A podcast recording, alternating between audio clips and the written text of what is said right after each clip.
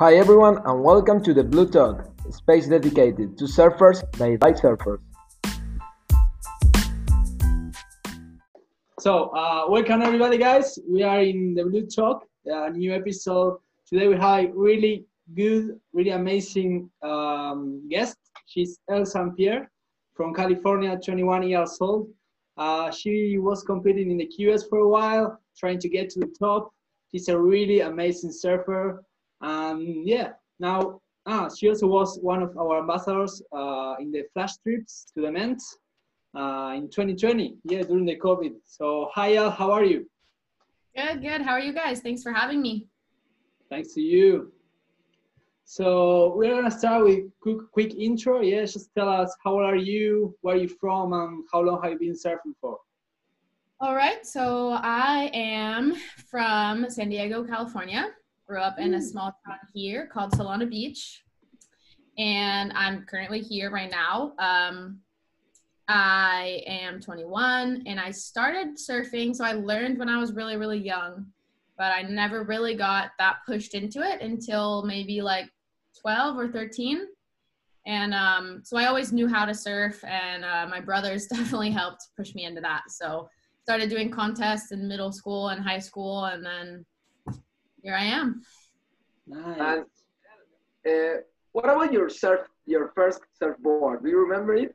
Yeah, so I get this question a lot because I'm actually working on coaching um, some girls here in California and helping them do that like transition phase from Yeah. you know, the beginner board to the short board because that's like the hardest part. Um, so my first board, like first fiberglass board, I still have. It's I still ride it sometimes. It's really really fun, and I've just kind of given it to um, one of my housemates. She wants to get into surfing, so it's getting passed down. But it's a six six Walden, so it's like a short longboard. So it surfs like a short board, but it's a bit more stable, like a longboard. And it's it's the best. It's so fun. When it's super small out here, that's what I like to take because it's not quite as big as a longboard. Um, and it still moves like you can do turns like a shortboard, uh, but it's you can kind of walk the nose as well. So it's super fun. Magical super. ball. Nice, nice. So, And you love it, and you love it because it's your it's your first board, of course.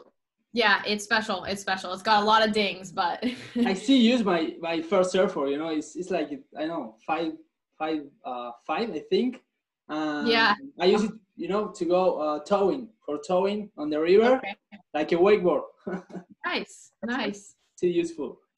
So well, tell us a bit. Uh, I'm really like I have this question, you know, because uh, in Argentina and the rest of the world, I think we have like the California, um, I don't know, surfing style, lifestyle, uh, like Okay. a dream, you know. So I, I want you to tell us a bit about how is growing up in California. Surfing is something like everyone does, does, or I don't know, just a part of the people. How how is that? So for me, it's kind of crazy because like I obviously go and I travel for months at a time and coming back and it changes so much. Like from what I remember when I was, I don't know, 14, 15 maybe, I was like one of like 10 girls in the county that like would go surf. Really? And in high school, I was always like that girl that surfed. Like that's how people knew me because I was like, I don't, I don't know. It was funny because like I would meet people and they'd be like, oh, oh, like you're that girl that surfs, and I was like, okay. So there wasn't many girls, and then when I was maybe like 16, 17, like it was this huge boom of like up and coming. You know, you saw younger and younger kids like ripping, and especially the girls. The girls got crazy good, and there's a handful of them that are like could qualify in like two years and they're like Yeah, 17 maybe at the t- like right now. And so there was that huge boom that i would see when i would come home. And then i've been gone since january 20 um 2020 i left in january? Yeah. And i was gone until september and i came back and oh my gosh everybody In the water. everybody picked up surfing. Every single person. Like my home break that I grew up surfing, I was alone every day. Like Really? fun waves, alone surfing all the Yeah. time. And now it's like 20 people every day at least, even when it's small. And they And are like, they are good surfers or just kooks, you know. yeah, I mean, mostly kooks, but like there's some there's some more surfers out there now, but like it's nuts. I went the other day, like I just drive the coast every day when I go work and all that, and there's like 50 people on every peak. It's it's insane, and like you can't you can't surf by yourself anymore. So California definitely definitely everyone picked it up Yeah. during. I don't know in the US, but here in Argentina, uh, because of the COVID, you know, of the pandemic, uh, Mm. more people is out there. Yeah, so many. Uh, I didn't have anything to do instead of surfing. So now, now it's not more the California dream. It's it's a place that is crowded. It's full. yeah, yeah. I mean, yeah, yeah. It's pretty. It's pretty crowded now. Uh, uh, how, how, you, how you deal with that? Like in California, for example, so many people, everyone wants to surf. How, how do you deal with that in, in the lineup? You know, it's like Hawaii or Australia. How do you compare uh, California to those places? For me, it kind of kind of depends on the spot that you surf. So there's a lot of fun waves. Like I, I tend to not really go very far. If I go far, I'll go to lowers or maybe Oceanside. That's like as far as I go. Yeah. but when depends on the spot you go so obviously you go to lowers like there's a really high level in the water but like for the most part the level in the water is like pretty pretty low there's a few good surfers but it's pretty low so it's like i don't have too much of a problem um getting waves but like if i take a friend you know it's it's pretty hard to to teach people to get waves because it's generally pretty small so there's always longboarders and um Yeah. you know they're catching waves from far out and especially like in cardiff encinitas area Yeah. um, one of my favorite places to surf but pretty crowded so you just have to kind of know your place and yeah, respect. Like everyone, yeah Right. Yeah, Yeah. yeah. yeah. it's definitely not too aggressive here so Good. that's that's good Tell me a little bit about lower. It is it is hard to catch waves there because it's like a perfect peak, but there are a lot of people inside the water. What, what, how do you? So- so you have that? really, you have to be really tactical like Okay. i only go to lowers early season or late season Alright. Um, never in the summer because it's just ridiculous in the summer, especially when there's swell. So I always go early or late season, and I try to choose like the day the swell is coming up or like the day it's going down, because the, main day everyone sees it on Surfline. But um, what I found actually is I really like lowers when it's really really good, like really uh, good swell, like good conditions, and like a lot of waves. Because when there's a lot of waves coming through, there's an outside peak that like you can sit and wait and be patient or there's like another peak right under. So it's really crowded but there's so many waves yeah. and there's so many like sets that like everyone's taking them on the head. You can get lucky. I've had a lot of like good sessions there. I've met some people that are like never going again never because they have a bad experience. Uh, but i've found like getting lucky and also if i sit like i'm dropping some secrets here. If i sit Oh, come on, come on. Give us your tip. if I sit right on the left, everybody likes the lowers right. Everyone loves it. Wow. So like imagine imagine all my fingers are like people paddling for a wave. I'm like over here and this guy this guy is like I'm going to go right. So he just takes off super deep and goes right and all those people have to pull out and then you just get a nice little left on the side. Good. yeah. I get that. Good secret. That's a good secret. Yeah. And then there's sometimes there's random like middays in the week that can get really fun like Uh, right now, are there any locals in lowers or like everyone is just, you know, pro? Yeah, I mean, you got like the Colapintos and like locals. all right? of the yeah, and like Kolohe Andino and all the the little San Clemente group and all of those kids that like rip. So if they're out there, don't pile up. they take all the waves. but um it depends on the time of year because most of the time like a lot of them are traveling. Yeah. But the last time I went to Lowers was right when I came home. I went to Lowers and it was so much fun and it was uncrowded and I went like late morning. So as I was walking down, uh, everyone was leaving because like it was good in the morning, so they all surfed early, and it was like all the girl, Carissa, Lakey, Caroline, like all of them. Okay. So I was like, okay, good. They all just got out, so now it's my turn, and um, got a few waves. So yeah, it's you just have to kind of get lucky, and but there is definitely a lot of locals That's Nice. surf. Let's talk about a little bit about your professional career. Um, first, just tell us a little bit about that. And I have a question. What What's the difference between a round, like a round in a competition, and a free surf session? Okay, so for me, competing was started off like high school. You know, you have like you surf for your surf team, and you have six heats in a day, and you know it's really different than the QS. So when I was like a junior in high school, so I was like 15, 16, I did my first like QS events. So I traveled and um, did those events. I did the Los Los Cabos Open of Surf, and I did an event in Costa Rica. Um, and then I did the local events like in Oceanside, like Supergirl and stuff like that. So that was always really different. And but I really liked surfing. Like I did really well in high school, and but once you like regional surfing versus the QS, obviously the level is like the highest you can get. Like the girls are all over the world. It's the highest level is the QS and and the CT obviously, but but so that was kind of a big change, but I really loved the whole traveling aspect of it. Didn't really know where I was going with it. And then I was always like really really really good at soccer. So I was actually planning on playing soccer in college. Really? And yeah, I was No way! You're crazy about soccer. You know that? I was full uh yeah, yeah, Argentina and Spain. of course. you have to say, you know what happened today? No. But you know The, what? the best ever. Diego oh Maradona, yeah, he died. I just saw that. really? He passed away. I just saw that. Armando Maradona passed away. news You have to say, you have to say uh, he was a great football player. But, Yeah. Yeah, so I was gonna play in college, had it all set up, like was looking at some schools, and I always kind of played soccer for my team. Like I played for my team, and I went to do like surf, you know, for myself. It's an Good. individual Yeah. sport.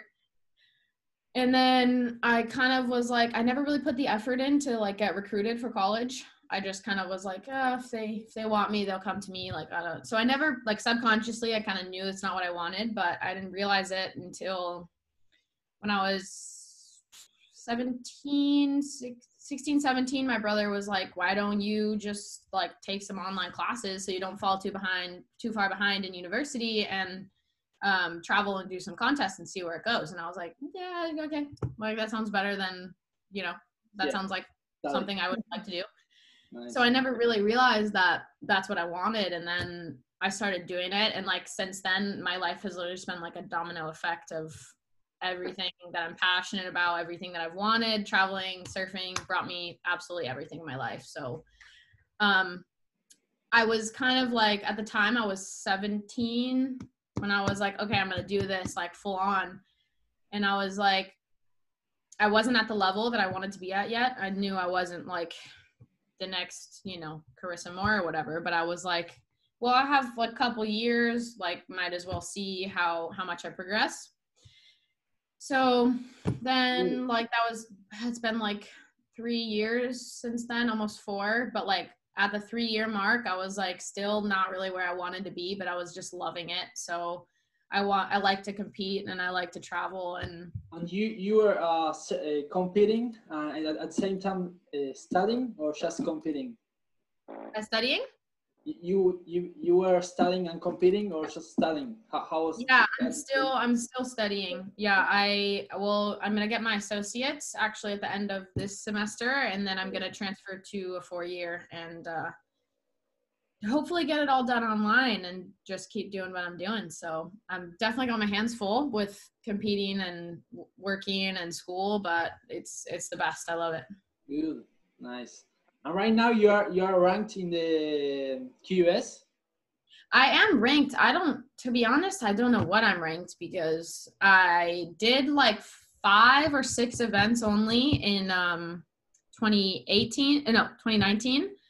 And then 2020, I did, a, uh, I only did a few. So I had like a lower ranking. And then I just, I haven't checked because it just hasn't really been my uh, top, you know, requirements of like I have goals and stuff of areas in the ranking that I'd like to be. But at this point, it's, it was more about uh, going to different places and doing events and um, not necessarily going to the biggest events and putting a lot of pressure on myself and you know it's easy to get in your head so but to answer nico's question about the round and the free surf Yeah.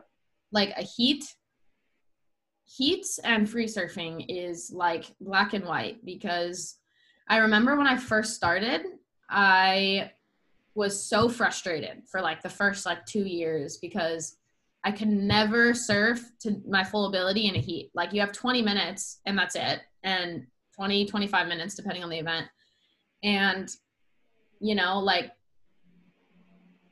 sometimes you just you can't perform or nothing feels right. And that happened to me for a really long time actually. Like it was super hard mentally because you're like i know i have so much more to give but you're not always able to do that in those 20 minutes. And like the 20 minutes and you don't make the heat. And it's like okay well like wait till next event and you're just like okay. So you got to kind of like develop it took me a really long time to just get that experience like in heats and be able to perform like in my heat which i'm still kind of working on but i i worked with like a mental coach one year. Like there's a lot of a lot of mental um mental aspects and like things that you have to be really really really on all the time in heats and i think a lot of people underestimate that like You you work with a coach right now? not right now. No i kind of just i was told by one of my like i guess you could call her like a mentor this woman that i um went on a boat trip with like five six years ago four years ago? No five five years ago um it was one of my first trips ever and it was kind of what turned me on to like traveling and surfing and um she i remember her telling me like it's not as crucial to get a coach until you you know you think you're going to qualify. I think that was more on the side of like strategic strategy like heat Yeah. type stuff. But in general you just got to surf a lot. I used to work with a coach here um when i was in high school and he yeah he helped a lot in terms of like just getting the right technique down and everything. Um but for now my coach is just tim he just kind of gives me tips out in the water and helps me with some stuff that i have questions on so Well, to the Yeah. audience, Tim is your boyfriend that is a pro, a great surfer, a pro surfer. Yeah. Uh, We're gonna have you soon, I think, here. And Yeah. another question uh, about uh, coaching. okay Um, uh, have you ever been, uh, have you ever done some video coaching uh, to yourself or something like that? I mean, what, what, what do you think about video coaching? It's, it's important? Oh my or- seeing yourself on video is a game changer like huge game changer because you think you're doing these things and then you see yourself and you're like oh um that's not right and it's, it's a game changer like the girls that i'm coaching here i'm like i gotta film you you gotta see yourself on video because it definitely definitely changes a lot like video video is so amazing if, if you meet a surfer and you're like oh hey i'll film you they'll be stoked any day any day always looking for film Yeah, sure. All right, so now let's let's go. Let's talk a bit about the Mentawais right now. You know, okay okay where everyone wants to go. we want Yeah. to go there. You know. yeah So tell us uh, a bit about your experience there. How how, how do you get to the Ments? How are you planning to go there? Is it as good as? Is it safe? Or I don't know. Just a little bit about that. So I've been twice and been to Indonesia like a few times, which Indonesia is like definitely one of my favorite places in the world. But the Mentawais, like my first trip was like maybe it was my first trip and and I was young, you know, you don't have expectations. And when I think back on that trip, it's like the best thing ever. Like I went with girlfriends and like we had just a filmer and a photographer and we just had the best time ever the waves were so fun and i look back at the footage and i'm like man i wish i was a better surfer back then because like you know you just see clips and but the waves are so perfect that like I remember surfing uh, Roxy's. It's like this right um, down in the south of the Mentawais, and it's like one of my favorite waves. And I remember like that was like one of my first trips, and I remember surfing there and getting just wave after wave after wave, and you know it's the exact same every time. And so I felt like you know you progress so much quicker when you're in that type of that type of wave and that environment, and um, it Was was it unreal me. Was it crowded or not? Was it No. crowded? No, I had a pretty good boat guide. So like he was kind of keeping an eye on the swell and like n- thinking about where all the other boats would go and then kind of placing us in like the other spots. So that's pretty crucial to have a good guide over there. Um, so then that trip like was amazing and I'd always been like, oh, I want to go back, I want to go back. And then my boyfriend Tim and I were stuck in Bali and we were like, oh, we're gonna go to the Ments. Like at some point, we'll go, we'll go. Like it's close, like no worries. And then uh and then our phones got stolen in Bali.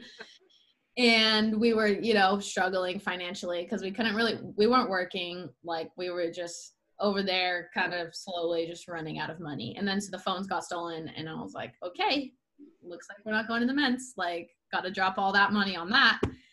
So we did that, and then a couple more months pass, and like everyone's like, "Oh, we're going, we're going! Like, you guys should come!" And there's so many opportunities. Like, there was a lot of boats that were going, but it was like kind of hard to get to. Still a lot of money, yada yada. And then finally, by I want to say August, I had like a light at the end of the tunnel of when I was gonna come home. I was gonna leave Bali, and I knew I had work waiting for me here. So I was like, okay, you know what? Let's spend the last amount of our money and let's let's do a boat trip.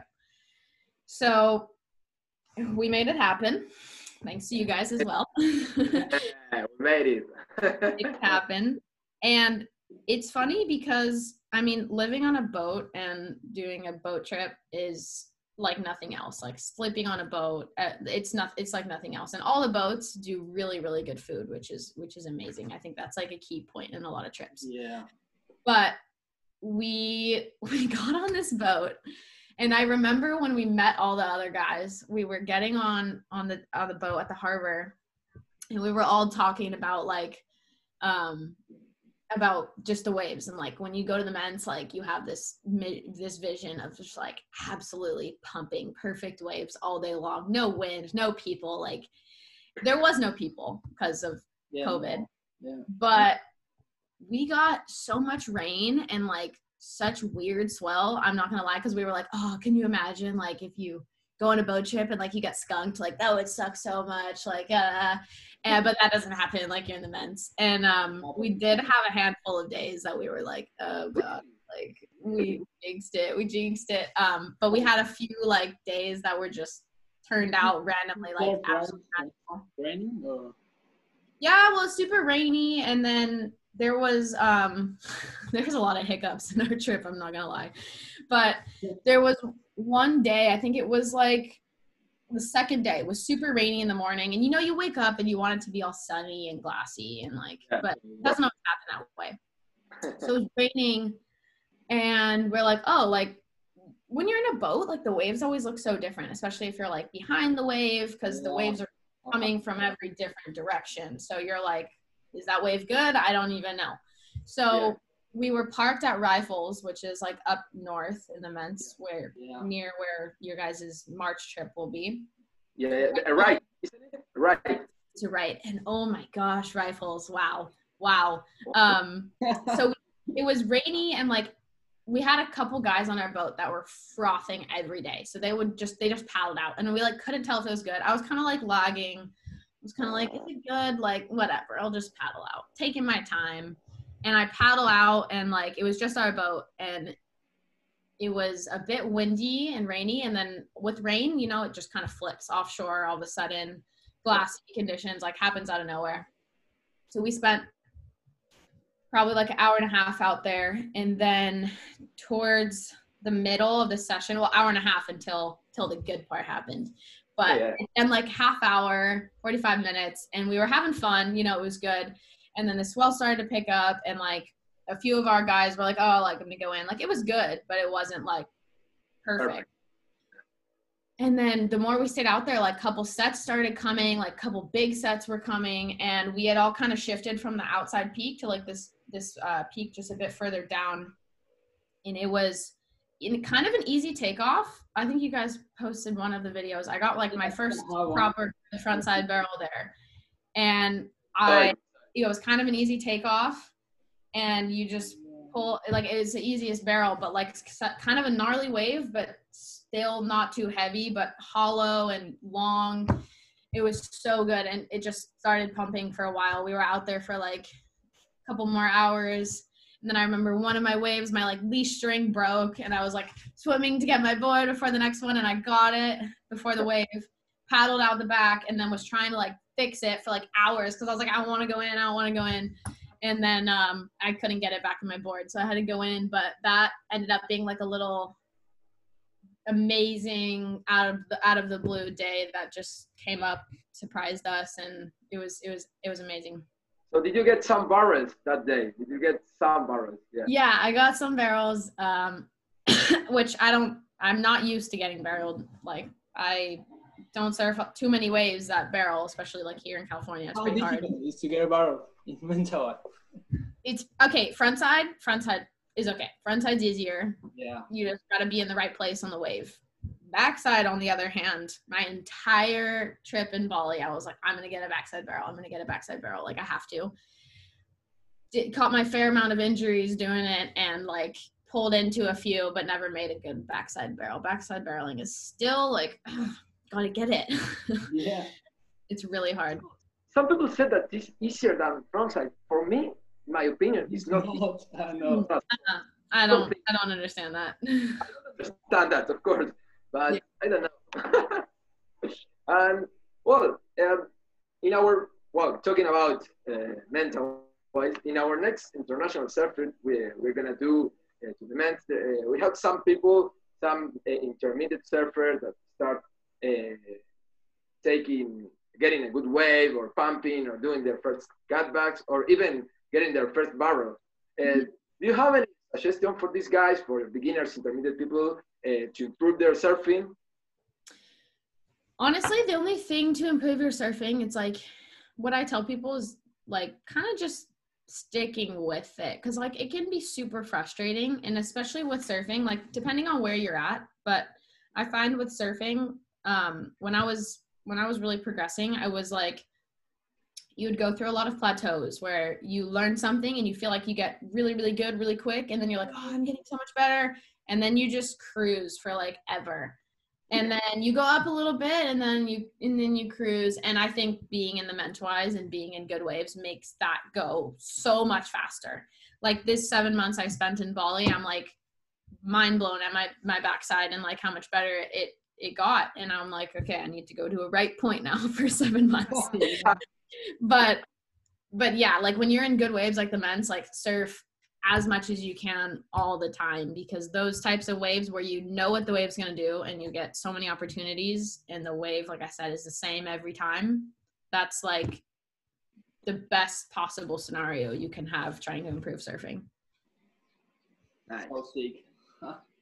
and uh, any advice uh, for them is to passing through a serious situation. Uh, maybe you get maybe in rifles or wherever in any huge way you get smashed by you can get smashed by a huge set with the yeah. reef uh, behind or whatever. Do you have any advice in that situation? Yeah, so my biggest thing with that is I've noticed that the times that I'm like the most afraid or the most like in my head, yeah. those are the times that you make mistakes or you're like put yourself in situations that you don't want to be in. Um, in terms of like if you're paddling for a wave, I have this thing in my head where it's like when I'm paddling and I'm surfing in waves that are pushing myself or I'm trying to get barreled or surfing when it's big, I you have to kind of see the wave before you take it obviously. And you have to like I, I for myself I have to feel I want this wave before I before I'm going. Like if I don't if I see it and I go it's kind of good maybe I should go I don't I, I don't paddle for it because I'm like I'm he- I hesitated but if I'm like oh yeah that's mine I'm going then I'm like super confident and that's when I don't make mistakes or get scared, but it's like when I'm like, okay, it's kind of big, I'm kind of nervous. Oh my god, I don't want to take this on the head. I don't want to. Oh my god, I'm gonna get this on the head. Like you blow it up in your mind, and it's so much scarier than than it really is. Whereas like, I so I guess what I'm trying to say is like relax and um, don't get too caught up in like the bat the worst case scenario. Like I always kind of try to um, keep myself in the right place. so try to not get caught inside and uh, stay calm, you know, and um, yeah, just when you're gonna go, you you go. Don't hesitate. Yeah, I, I like that. All right. So well, we're gonna go with ping pong. Yeah. Uh, okay. Right. Uh, so the idea is you don't have to like think or think too much. Just answer where it comes to your mind. Yeah.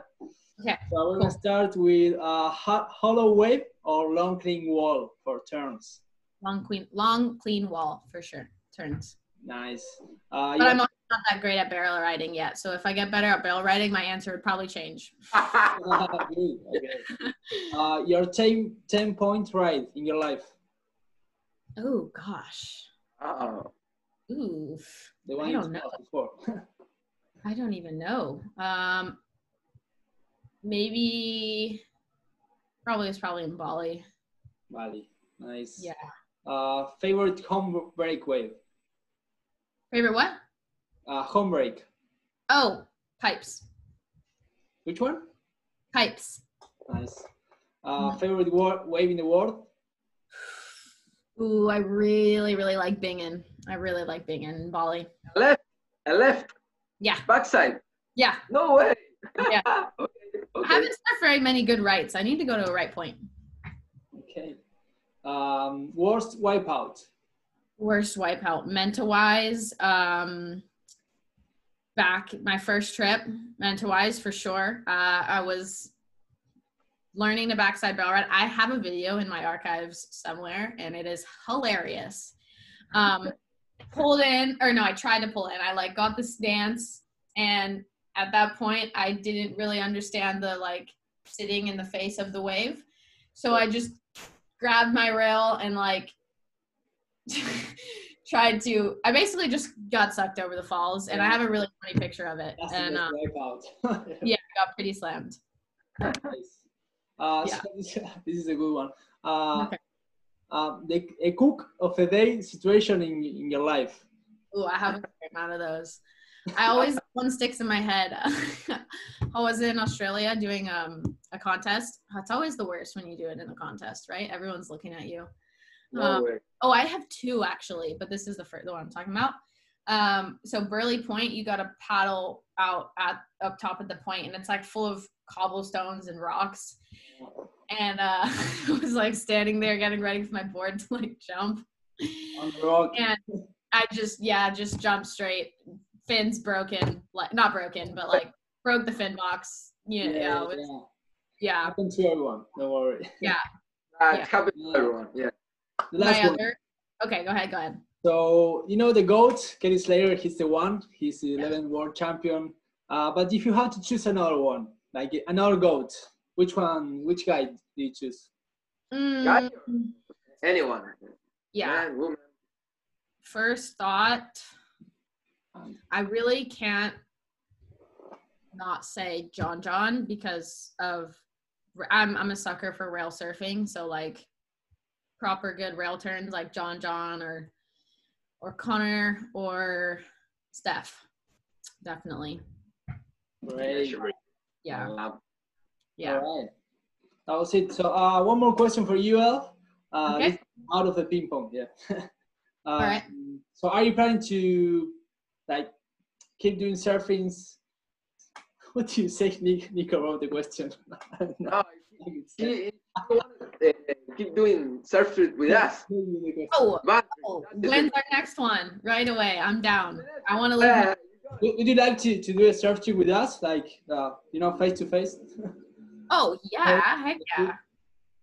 we should. We Where should. can we go? Let's plan it right now. Nice, yeah, great. great, great. Yeah. Things goes well. Maybe in March we are going to the Mentawais again. Again, no, the, for the first time, but I hope. I hope. I'll tell you if you like. This is my weakness, but it's also the reason why I love what I do. Is like, if someone says like, "Hey, will you come on this trip?" and it's like a week out or two days out, I'm like, mm, yeah, mm-hmm. like I can't say no to that stuff, and like my friends know it too. So like my friends were were in Puerto Rico. That's where I hurt my knee, but like they were there and they're like, "Oh, you gotta come, you gotta come." And I was like, "Yeah, I just got this job. Like, I can, I don't know if I can." Literally two days later, I was on my way to Puerto Rico. So I just I can't say no to that type of stuff. So if you guys are like going to the beds and you're like, "Hey, we have a spot," like I I will. I could say that I won't be able to make it, but I, but I will. You I will. At least you think it.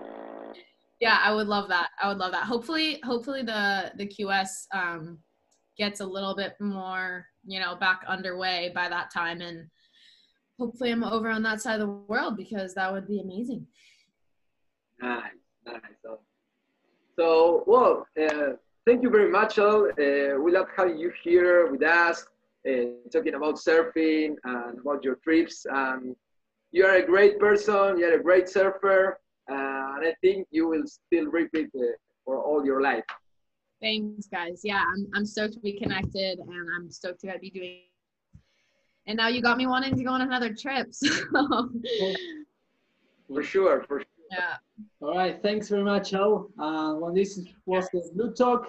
We'll see you in the next one. You, you. Thank